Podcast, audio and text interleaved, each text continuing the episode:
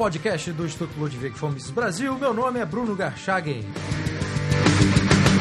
Hoje eu converso com Gabriel Oliva, mestrando em Economia.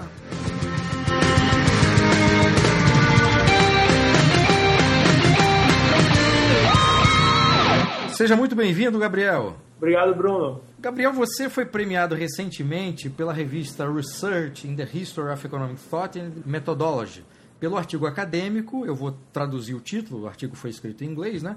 O caminho para os servomecanismos, a influência da cibernética em Hayek, da ordem sensorial à ordem social. Então eu queria começar essa entrevista, Gabriel, é, perguntando que influência é essa que você mostra no seu artigo acadêmico e que você explicasse essas expressões e essas teorias que não são muito comuns aqui no, no, no nosso mundo austríaco, né? servomecanismo, cibernética, etc.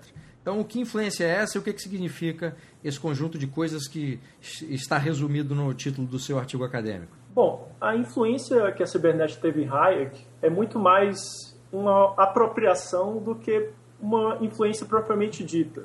Hayek vai pegar emprestado livremente algumas ideias da cibernética e vai adaptar ao seu sistema de pensamento.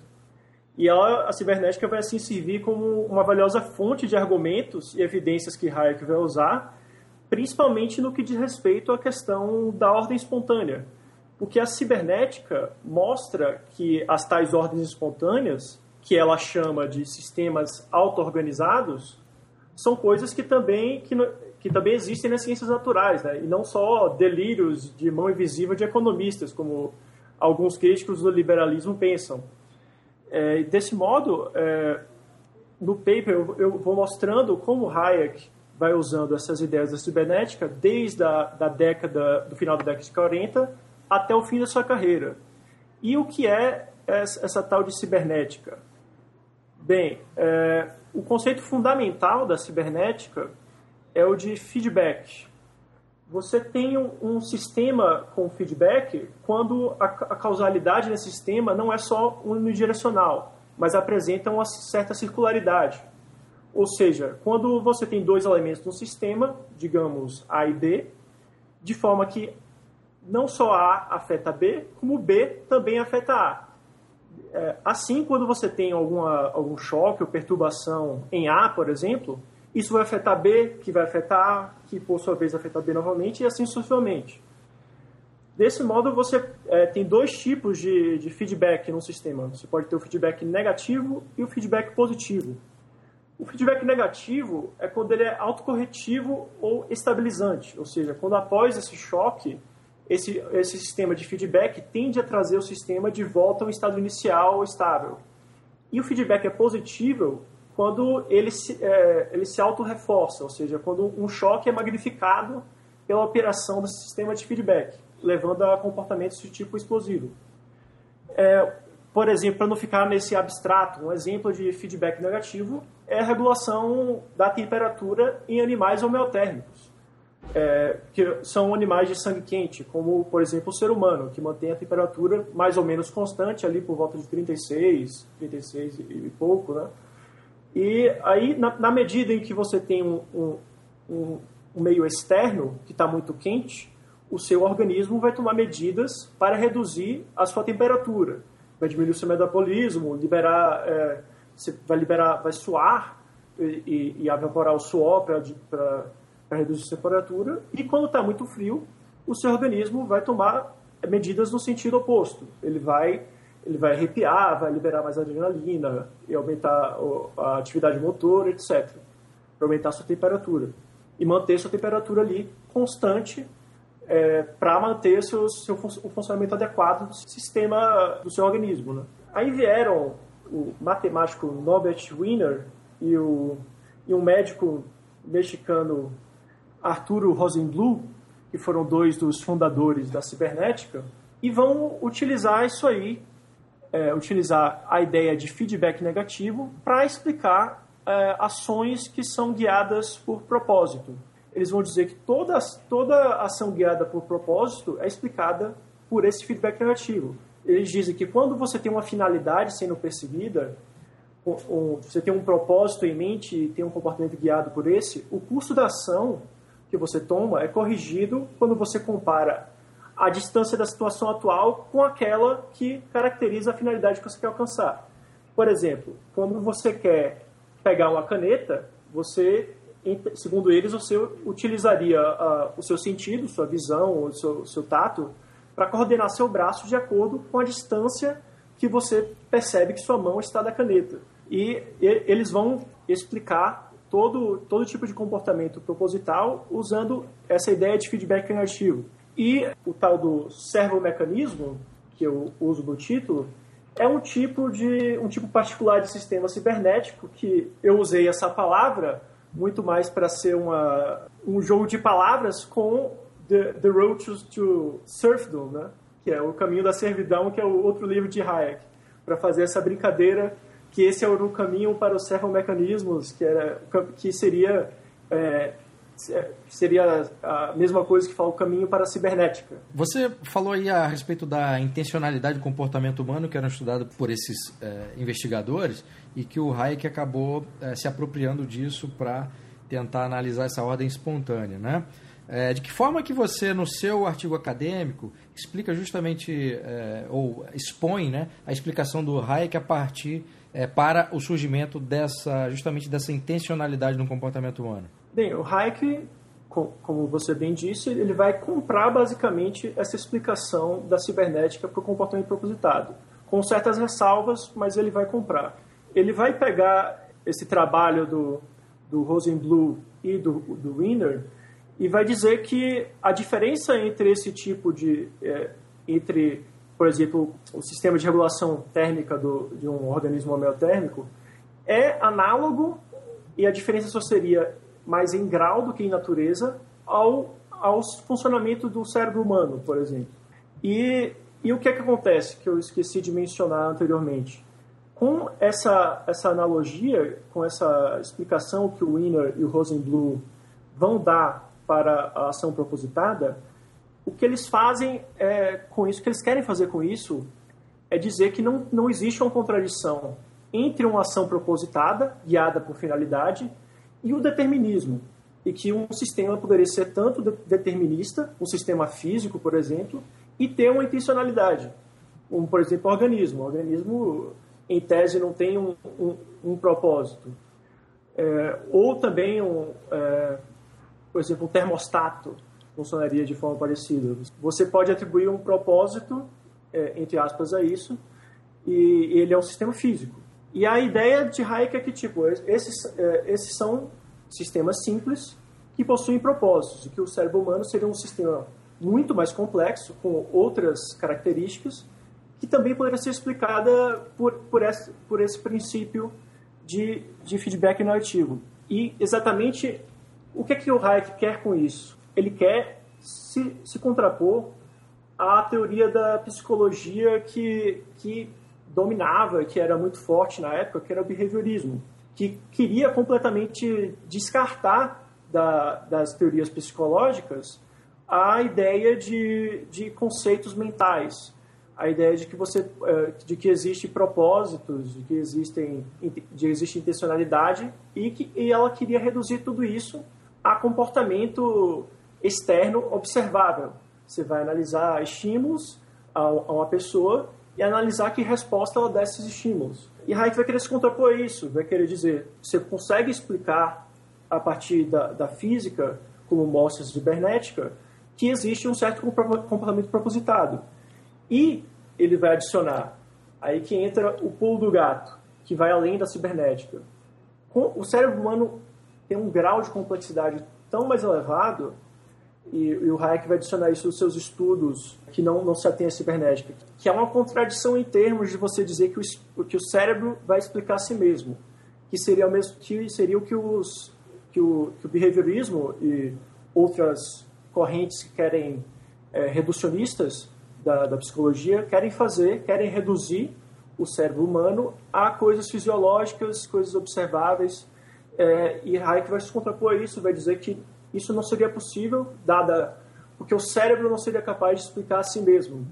Que seria é, uma contradição em termos que só, para ele, só uma coisa, um aparato de complexidade maior poderia explicar em detalhes um certo sistema de complexidade menor. Que para isso seria uma contradição você tentar essa redução à física e que você teria que usar dessa forma a ideia de comportamento propositado, de, de intencionalidade, de finalidade, que é o que caracteriza a economia subjetivista, né? que é, a escola austríaca é um, é um grande exemplo de, de defesa. Agora, Gabriel, você citou esses, esses autores aí, né, que o Hayek é, pegou os estudos e tal, se apropriou para depois construir, é, para poder agregar a sua teoria. Eu queria saber, então, como é que o Hayek descobriu né, é, é esses autores, a ideia de cibernética, e por qual razão ele dedicou-se a estudá-la para depois usar como instrumento teórico? Bem, é difícil afirmar exatamente quando que ele descobre e como ele descobre a cibernética. Mas é, eu tive acesso a alguns arquivos, né? Eu, eu, eu estava semestre passado na, na Duke University é, como fellow do Center for the History of Political Economy e lá eles têm os, os arquivos de Hayek, que são é, documentos raros relacionados a Hayek, como correspondências, manuscritos e outras coisas. E lá eu tive acesso ao manuscrito, a certos, certos artigos e, pelo que eu pude constatar, a primeira vez que aparece uma referência escrita cibernética em, em Hayek é no, no, manuscrito que ele faz da, do seu livro de psicologia teórica, o The Sensory Order. E exatamente por esse motivo que eu começo o meu artigo explorando o The Sensory Order, que uh, na verdade não era minha intenção inicial entrar nesse livro, mas eu, é, como eu queria pesquisar sobre esse tema, sobre a, a, cibernética, que tem uma relação bastante forte com o tema da minha dissertação, que é Hayek e complexidade, e a cibernética é vista como um precursor desse, dessa, dessa teoria da complexidade, eu fui levado a estudar não só o The Sensory Order, como esse, esses manuscritos anteriores do The Sensory Order, para tentar ver como exatamente, é, onde exatamente ele começa a fazer referência a essas obras, que é, é nesse livro, e a partir disso ver como que ele vai usando isso é, em suas obras posteriores. Você falou que inicialmente não pensava em usar o livro The Sensory Order, né? Qual livro que você tinha na cabeça antes de iniciar esse estudo que você pretendia utilizar? Aqueles que você já tinha é, estudado para, para a dissertação de mestrado? Então, é porque eu não sabia, é, antes de pesquisar, eu não sabia que exatamente o, a, o Hayek tinha começado a, a, a, falar sobre cibernética no The Sensory Order. Onde ele cita mais essa questão da cibernética é no seu livro Law, Legislation and Liberty, em que ele vai, é, vai relacionar a cibernética com a questão da ordem social. Eu não havia lido antes o The Sensory Order e só li porque eu descobri isso. The Sensory Order, na verdade, é um livro pouco lido de Hayek e é controverso o quanto, como ele está relacionado ao restante da sua obra. Então, é, eu inicialmente não queria entrar nessa questão porque seria bastante complicada e, à primeira vista, não tinha muita relação com o que eu queria abordar, mas acabei sendo levado a isso. Pois é, eu ia perguntar justamente agora qual, qual seria a importância né, dessa influência, né, é, da, tanto da cibernética quanto na psicologia, nessa concepção teórica que o Hayek depois, ou que vai orientar o Hayek depois, no seu trabalho sobre a ordem espontânea. Você conseguiu identificar é, essa transição no, no, nesses estudos que você fez para o artigo? Sim, é, essa relação entre a psicologia e a teoria social de Hayek, como eu disse, é bastante controversa. Né? Alguns, é, alguns autores que se auto-intitulam neuro-hayekianos, como, por exemplo, Roger Koppel, afirmam que a psicologia de Hayek é fundamental para você compreender é, os fundamentos de sua teoria social. Mas outros autores não menos importantes, como por exemplo o professor Peter Betsky, afirmam que o Decisory Order, na verdade, não, não seria tão importante assim para você compreender os outros trabalhos dele. Eu, pessoalmente, depois de, de ter lido é, é, o livro, não só o livro, como os manuscritos, eu tendo a me alinhar mais com o primeiro grupo que, que enfatiza a importância desse trabalho da psicologia. mas mais por questões é, de natureza metodológica. Porque é no The Sensory Order é, que Hayek vai desenvolver é, uns argumentos fundamentais sobre pra, que justificam a sua alegação dos limites do conhecimento humano, que ele vai falar depois no, é, em artigos da década de 50 e 60, ele vai falar das limitações é, do, da, da ciência e do controle que você pode exigir, é, exigir de planejadores, por exemplo. E uma das fundamentações disso é exatamente esse argumento que eu, que eu citei, que ele coloca no The Sensory Order, que é, o cérebro humano só seria capaz de reduzir completamente, compreender completamente é coisas menos complexas do que ele próprio. Isso inclui, isso exclui o próprio cérebro humano e exclui também a sociedade, que é bem mais complexa do que o cérebro humano. Desse modo, você ele estabelece a partir dessa, dessa limitação do conhecimento humano é, a impossibilidade, por exemplo, do planejamento socialista, em última instância, que provém de questões metodológicas e epistemológicas. Nesse livro, Sensory Order, Gabriel, que eu não li, é, então a pergunta pode ser bem básica, ele apresenta alguma influência do declarada ou de notas do ceticismo de David Hume, que me parece que, a, que essa coisa da, da limitação né, do, do, do, ser humano para o conhecimento é, da verdade, isso pode ser aplicado a outras coisas, isso está no Hume e, tá, e isso é uma tradição do iluminismo escocês. Né? Ele chega a, citar o Hume ou algum outro iluminismo escocês, não? Nesse livro em particular, ele não chega a citar, não.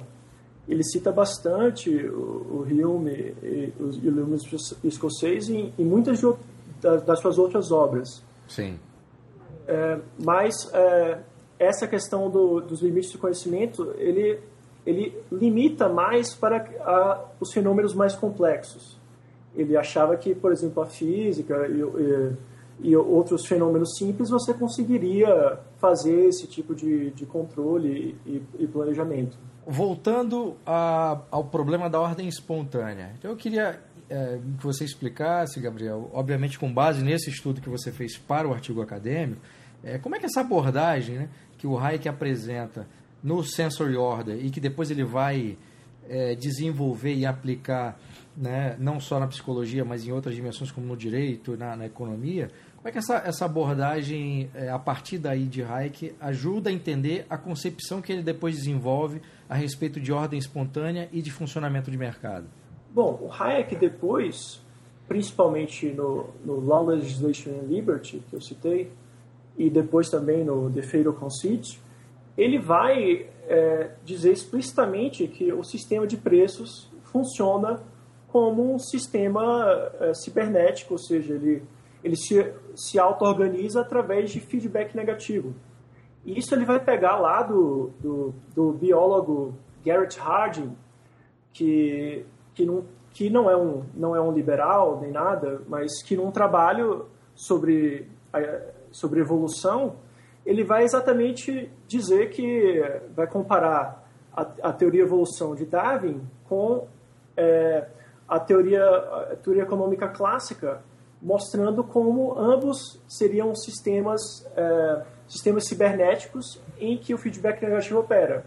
Ou seja, ele mostra lá como o sistema de preços, é, através da competição, você gera um, uma, uma, organização social e da mesma forma que na, na, na teoria da evolução, na medida em que os, os organismos vão se mostrando adaptados ou não, eles vão sendo selecionados, da mesma, mesma forma que competidores no mercado, que vão se mostrando mais adaptados ou menos adaptados.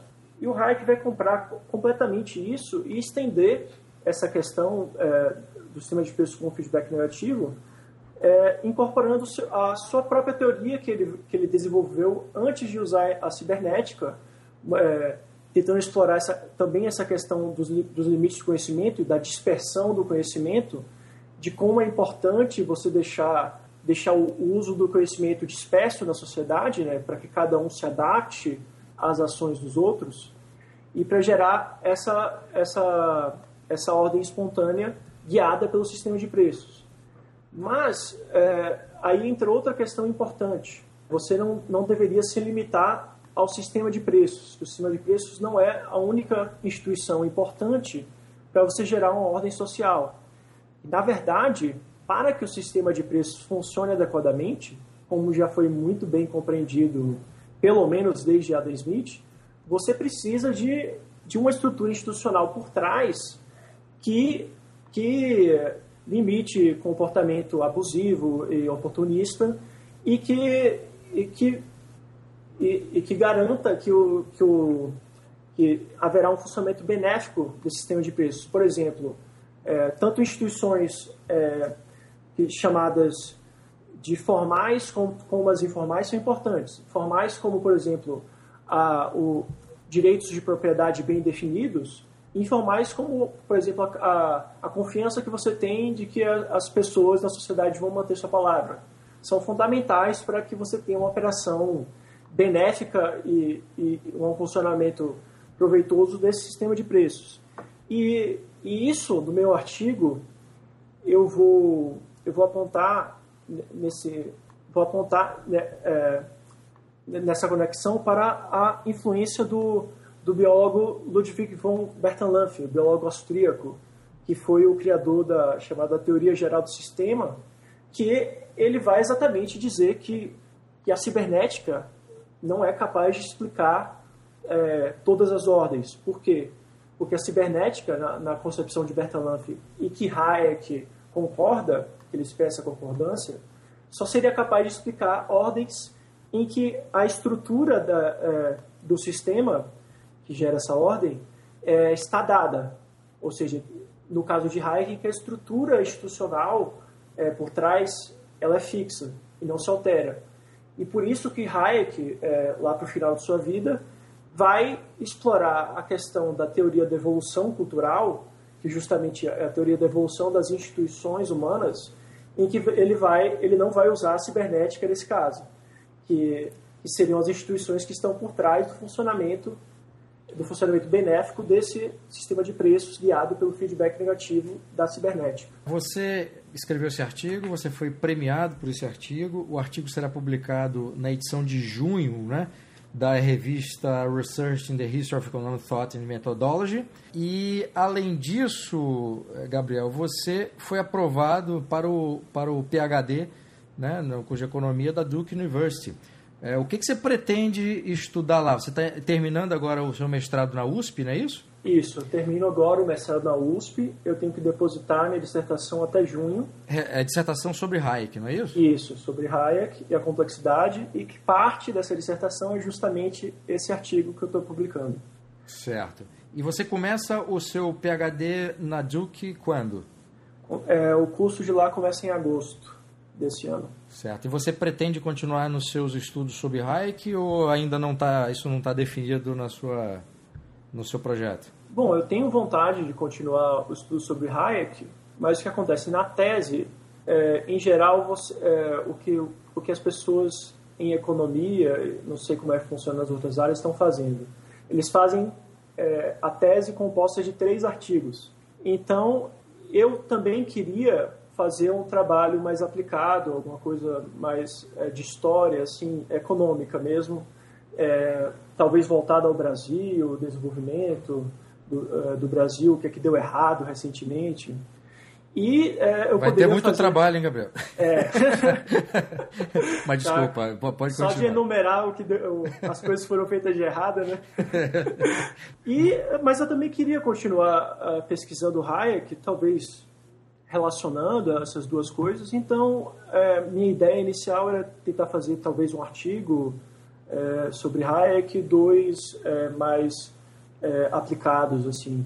Muito bom. É, mais uma vez recomendando o seu artigo, Gabriel. O artigo é fantástico. Eu tive o privilégio de ler aqui para a gente fazer esse podcast.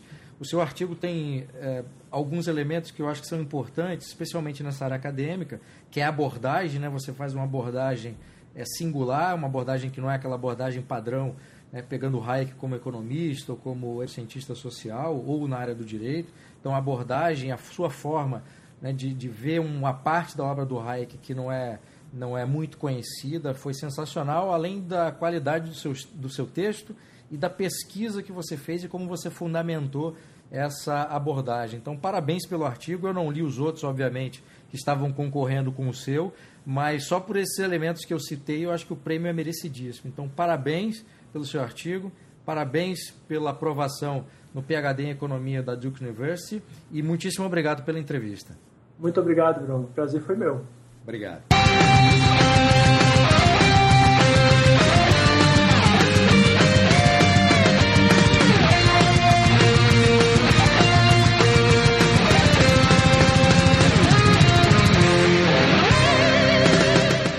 Este foi o podcast do Instituto Ludwig Gomes Brasil. Meu nome é Bruno Garchagen.